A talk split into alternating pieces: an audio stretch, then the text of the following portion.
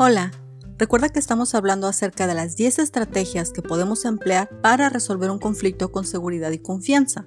En el episodio anterior vimos las primeras 5 estrategias y hoy vamos a concluir.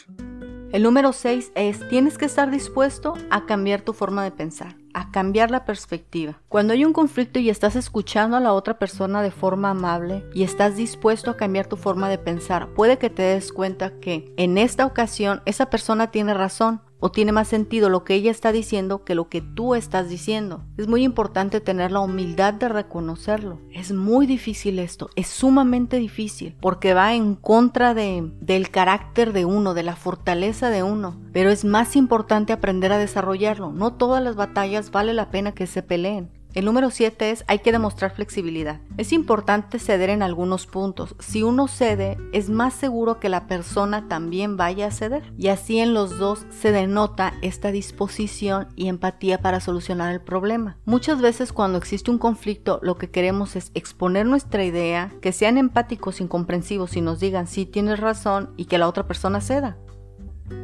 Pero date cuenta que son dos personas pensando exactamente lo mismo, son dos fuerzas em, empujando de forma opuesta. Se gana más perdiendo que forzándose a ganar. El número 8 es, sea amable con la persona que tiene un desacuerdo contigo. Date cuenta que a nadie le gusta el conflicto. No nos gusta sentir que debemos de defendernos o que debemos ansiosamente poner nuestro punto a fin de que sea comprendido. Es importante ser amables con las otras personas porque ellas están atravesando por lo mismo que nosotros. El número 9 es tienes que recordarte que los dos están del mismo lado, las dos personas quieren resolver el problema y que sea de la mejor manera y las dos personas quieren estar satisfechas con la solución y con el comportamiento de cada uno durante el proceso de solucionar el problema. El número 10 es limita el tiempo de la discusión. Algunos temas están cargados de emociones. Si son temas sumamente complicados, lo conveniente es ponerse de acuerdo sobre qué parte del tema van a hablar, darse cuenta que hay que ser delicados en la forma en cómo nos estamos expresando y acordar que solo se va a hablar por cierta cantidad de tiempo, por ejemplo, una hora, y en una hora tienen que salir con la mejor solución posible y así subsecuentemente otro día hablarán de otro tema y saldrán con la otra solución posible.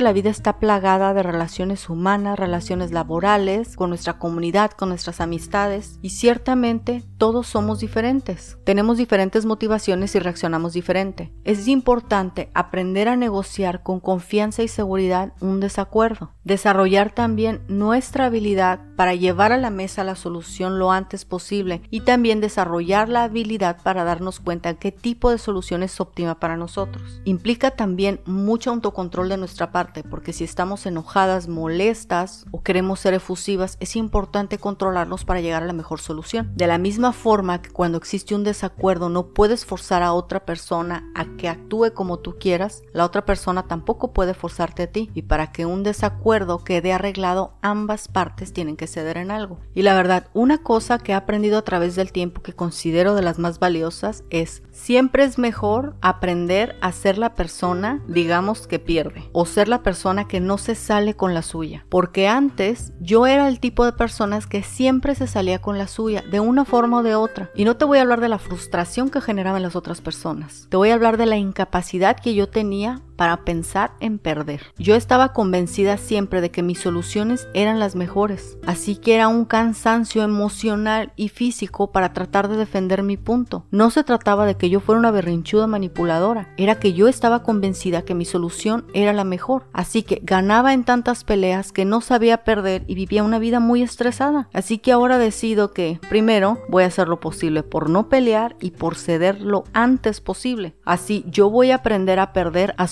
el problema en vez de estar trabajando para ganar. Muchas veces cuando tienes una victoria con una persona en una pelea, realmente no eres la que ganas. A veces al ganar se pierde mucho. Nos vemos la próxima.